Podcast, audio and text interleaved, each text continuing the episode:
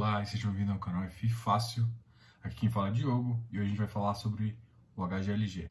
E o HGLG está em emissão, né? Analisar o HGLG agora, a gente vai analisar o HGLG nessa sexta emissão. Antes de mais nada, se inscreva aqui no canal, dá um like nesse vídeo e assista até o final. Vocês vão gostar do que a gente vai falar. Ah, e faça comentários aqui embaixo. O seu comentário é muito importante. O HGLG é o quinto ativo com maior participação no iFix. Diogo, o que, que isso importa? Bom, isso importa que ele é muito relevante para o mercado. Normalmente eu costumo chamar os 10 primeiros ativos ali. Vou fazer uma pequena exclusão, mas é por preconceito. Tirando BBPO, são os ativos Prime. É o melhor para quem quer começar. Então a gente dá uma preferência para ele, mas é claro que a gente sempre tem que analisar se vale a pena ou não entrar. Quanto que ele vale hoje? Hoje ele vale 189 reais. Qual que é o valor patrimonial dele? O valor patrimonial é em torno de 133 e 85. Isso me dá um V, VP de 1,41. Ou seja, 41, 42% de ágio.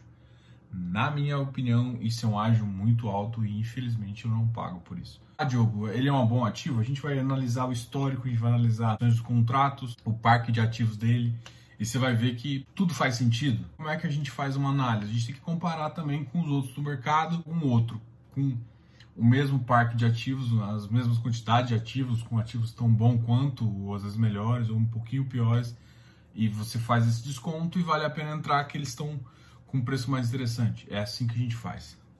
E para começar, 42% de ágio é bem complicado. Se você for analisar, ele durante a crise ele caiu pouco. Ah, ele chegou a bater 115 no, na mínima ali, mas ele logo logo se estabilizou em torno de 150 e no último mês ele voltou para a faixa de 180, que era uma faixa que ele ocupava ali no, no final de 2019. Para mim, ele é um ativo que está um pouco overpricing. Se você for analisar, torno mensal está 5.1, 5.6, uma vacância física de 6.8 e uma vacância financeira de 8.2%. No que a vacância diminui, o percentual que vai aumentar, por exemplo, vacância financeira é 8.2. E se aumentar meu yield, muito, muito pouco. O yield está basicamente o dobro do CDI, o que para muita gente analisando friamente faz uma faz sentido entrar, mas a grande questão é que por quanto tempo ele vai permanecer. Imagine que o CDI logo logo vai começar a subir, isso vai fazer com que a gente tenha uma distorção e uma possível queda no preço. Então, se você pensar na curva de juros, ele começa a ficar não tão atrativo. Por que, que você fala isso? Porque se eu comparar com uma NTNB, com esse valor aqui, se eu pagar na NTNB, eu tenho um ganho muito mais agregado, tanto a NB curta quanto uma NB longa. Então, para mim, não faz sentido, sendo que eu posso investir numa NTNB com risco praticamente zero com o mesmo recurso.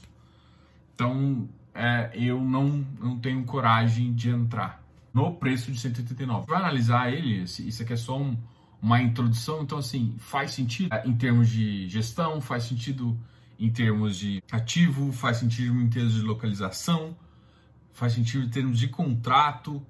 Talvez ele a porcentagem de contratos ativos então um pouco diferente de uns, de uns outros, mas mesmo assim ele é um ativo muito bom e que vale a pena ficar de olho. Que fica justamente um tá caro. Se aí a gente tivesse anotado uma nota de 0 a 5, para mim ele tinha um 4.2 aí. Mas um 4.2 é um sólido. Esquece esse ativo, vamos olhar preço. Oh, me assusta. Se eu comparo com o NTNB, meu risco retorno para mim, eu, eu, basicamente eu consigo isso no mercado uh, de tesouro. Então não faz muito sentido. A gente vai começar a analisar que, por exemplo, o nível de deferimento está alto ainda. O que, que significa? Isso é ruim? Isso é bom? Não, isso é normal.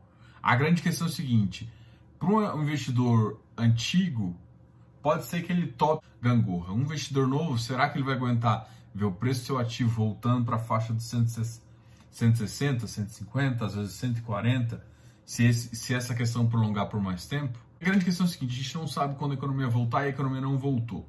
Parte desses galpões não são exatamente só voltado à, à parte logística, ele tem uma outra parte. Essa outra parte está sofrendo muito com a economia. O logístico tem se dado um pouco melhor, mas mesmo assim, no geral, todas as empresas têm, têm passado por problemas. Se ele permanece para um ponto longo, muito provavelmente a tendência dos ativos é cair um pouco de preço.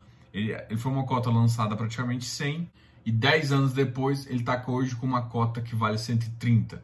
Então, efetivamente, a cota aumentou de, em 30%. Só que se você for analisar em termos de preço, o que vale também essa, essa análise, é, ele rendeu 80% só em 10 anos, só em termos de valorização.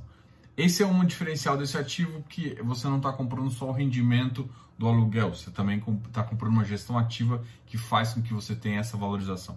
Só que o que eu estou falando é que o ágil ainda em relação ao valor patrimonial está alto demais. Com isso a gente vai, vai falar um pouquinho da oferta. Por que, que a gente escolheu a oferta falando agora? Porque justamente a oferta vem com um preço diferencial. O preço da oferta é 155. Essa vai ser a sexta, sexta emissão. Vamos falar da quinta? A quinta vem no valor de 137. Então, 137 foi a última emissão, foi em 2019, ah, foi muito próximo do VP. E agora a gente vem com, uma, com um preço de emissão a 155. A 155, o VVPD em torno de 1,16. 1,16 para mim já começa a ficar atrativo. E você lembra que eu já expliquei para vocês, vai aparecer um card aqui de uma planilha que eu faço, que qualquer coisa é fface.com.br, vai lá no site, baixa a planilha e você vai ter esse cálculo. Eu sempre comparo com o NTNB. E aí, comparando com o IPCA e o rendimento 0,78, você vai enxergar aqui que o preço teria que ficar preço atrativo, né? Eu considerei 4%. Grande questão, eu considerei esse spread baixo, eu considerei esse spread de menos de 1%, o mínimo ali, né? A minha conta é que, na verdade, ele está 3,5, eu considerei 4, né? O ideal para mim do, do, do, Tesouro em 10 anos IPCA. Por que, que você fez esse spread mínimo? Justamente porque eu acredito muito no Credit Suisse e acredito muito nesse ativo. Então, é um ativo bom. Então, para isso, eu diminuí o spread e em alguns outros casos eu aumentaria. Ou normalmente, e eu falo isso para te mostrar do que eu acredito, assim, então, se fosse um outro ativo, eu consideraria numa faixa de um spread de 1,5, 1, 1,5 e de repente, independente que eu não confio tanto, 2%. Em relação a justamente a NTNB. Bom, fazendo essa conta que eu vou fazer para ele, eu estou considerando IPCA mais 4 e IPCA mais 5. IPCA mais 4 me dá 158, 159 de conta. Então, um valor de 155 que vem da emissão, putz, eu entro. Faz sentido eu entrar. Porque justamente porque aí eu estaria com uma, uma um IPCA mais 4.1, 4.2. Não é ideal, mas é bem melhor do que eu entrar no preço de agora com realmente perdendo para o IPCA, perdendo para o NTNB. Eu não vou entrar perdendo para o NTNB, desculpa. Se você não faz análise, quer entender, já mostrei o card no tempo anterior, dá uma olhada lá para você entender como é que funciona essa planilha, para você começar a calcular tudo em função disso. Vendo com a emissão, o preço da emissão ficou adequado. O que eu quero alertar é que ainda está acima do VP. Isso protege o investidor que já está no ativo, que pagou um preço mais caro muito provavelmente, por mais, por mais que seja uma oferta de 819 milhões, que é uma oferta muito grande, uma oferta CVM 400, eu não acredito que vai baixar tanto. É, o, a, a, proporção dos direitos ficaram 0,44. O mercado está tendo, um, tá tendo muito apetite agora. Então o mercado começou a ter apetite. O que tem acontecido é que as empresas, muito provavelmente, estão fazendo, estão precisando de dinheiro e a, a melhor forma é vender ativos. Então, qual que é a melhor forma de você vender ativos aí para o mercado de capital? É isso que ela está fazendo. Então, a gente vê algum movimento isso do Pão de Açúcar fazendo. Então, várias empresas. E o filé, hoje em dia, dos galpões estão tanto em Extrema, em Minas Gerais, que é onde eles acabaram de lançar uma, uma compra, uh, tanto quanto o Cajamar. A gente vai analisar a viabilidade da oferta. Na viabilidade da oferta, ele veio com cinco ativos, que já dão mais ou menos o valor da oferta. Três ativos é no estilo SLB, Sales and Leaseback. Ou seja, ele vai, o, o dono vai vender e vai alugar de volta. É o vende e aluga de volta. Esses três ativos que dá mais ou menos 587 milhões, com um cap rate entre 8.10 e 8.8. Não, cap rate não significa que essa entrega vai toda para você. Por quê? Porque tem os custos. Isso é simplesmente o valor do ativo versus o que ele dá de aluguel. A cobrança de uma taxa, que é a taxa de administração, mais os custos operacionais do fundo. Então, no cap rate de 8.10, 8.8, eu, eu baixaria 1.5 aí em média, tá? Não é uma regra simples, mas com base na taxa de administração, mais um ágil, porque ele cobra a taxa de administração em relação ao valor de mercado. a, o cap rate me dá 7,5. Veio dois ativos em torno de 307, com uma parcela menor. BTS, Build to Suite, está em desenvolvimento ainda, cap, só que com cap rates maiores. Em termos de viabilidade, o cap rate vai ser mantido ou melhorado. Para mim, faz sentido entrar. A grande questão é que se você não for cotista, vai ficar muito difícil, porque eu duvido que você vai conseguir entrar, apesar de ser uma CV1400. Então vamos ver o apetite, vamos falar das ofertas que a gente viu já de galpão. A gente teve a oferta do XP Log, foi um sucesso, uh, vendeu tudo, vendeu sobras e foi sucesso. Uma oferta do ALSR11, uma oferta menor, bem um ativo de logístico, diferentemente desse que tem contratos típicos e atípicos, o ALSR11 só foca em atípico mas a questão tem uns ativos lá que a gente já comentou em outros vídeos, vou, vou colocar ele aqui, que pode complicar ali. Por que, que eu estou falando desses dois ativos? Porque são ativos logísticos e competem com emissão. De Suíça, ele é um ativo diferenciado. Um ativo que eu sempre tive dificuldade de comprar porque ele é um ativo que, é, que sempre está caro. Então, entrar em oferta é a melhor das soluções. Tem um, um foco mais amplo, ele está sofrendo com diferimento. E aí você consegue ver isso justamente nessas análises que a gente faz. Aí ele sofreu pouco com, com o diferimento ah, no, no, mês de abril, mas já no mês de maio a gente teve mais 54%. A grande questão é o seguinte, é, é por isso que eu ainda não confio tanto nesse preço atual. É, justamente e por isso que eu talvez não acho que é sustentável nisso longo prazo. Sempre que tem uma oferta, a tendência é muito grande é voltar. É, essa é uma oferta muito grande, 40% eu já acho uma, uma oferta realmente arrojada em relação ao VP, né, 44%. Por exemplo, o HFOF, a gente tem que falar de outro fundo só para comparação. Veio com 10%, nem mexeu, nem fez cosquinha no preço à oferta. Esse vai fazer uma cosquinha. O quanto esse é um ativo também Prime, então eu não acho que vai baixar tanto. Então faz sentido baixar para 75, 175? Faz. Mas baixar para 155 eu acho difícil. Mas aí vem o segundo detalhe, que é o que eu estou analisando aqui. O fluxo de caixa desse fundo não tá. Então teve muito deferimento. Em termos de fluxo, você vai analisar que ele sofre uma baixa agora nesse mês e a partir de, do, de junho e julho, que é desse ativo, teoricamente é para ele ter uma recuperação. Ele não recebe os 100%, mas ele vai para 94% até o, o próximo ano que ele começa a receber um pouquinho mais. Será que foi suficiente? Porque a grande questão é que a, a economia não tem voltado. Então, o que a gente esperava que em julho, agosto agora, a economia já tava, estaria muito melhor, ela não está. Se ela não está, o que a gente pode fazer? A gente vai ter que dar mais crédito para as pessoas. Isso é, isso é natural. E você tem que entender o seguinte: o banco dá crédito, mas você, como cotista, vai ter que dar. Quem responde isso no seu lugar é justamente a Credit Suisse. Aqui, a gestora vai te falar se ela quer ou não abdicar ou renegociar.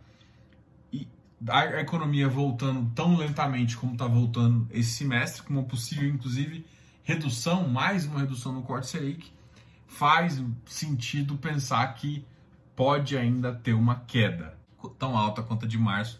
Acho impossível, quer dizer, não vou dizer impossível, acho improvável Acho muito improvável. Mas uma queda eu espero. Então, essa queda alinhado com essa emissão pode voltar para o preço ou às vezes um pouco mais barato. Então, você está falando para não entrar na emissão? Não, você vai entrar. Faz sentido, quer dizer, eu acho que faz sentido, né? Nas minhas contas faz sentido, mas você tem que preparar para isso porque ele é um bom ativo, entrando nesse preço você pode ficar tranquilo, mas clicar 150 é um ativo que no longo prazo se valoriza. Acho que o fluxo é, vai baixar um pouco, o fundo ainda tem mais de 7 milhões de acumulado. Reduzir e você ainda continuar mantendo. Vou analisar agora a concentração de receita. A gente sempre fala de gestão, é ótima. A segunda questão é o ativo, que é localização. Em termos de localização, as localizações são excelentes. Tem localizações tanto em Minas Gerais, Santa Catarina, São Paulo e Rio de Janeiro. Ah, e todas ah, em regiões muito boas ou com, com, próximo de regiões de consumo. Então, geograficamente, ele ele está bem posicionado. Os ativos em si são bons. A maior concentração é justamente da Volkswagen, com 32%.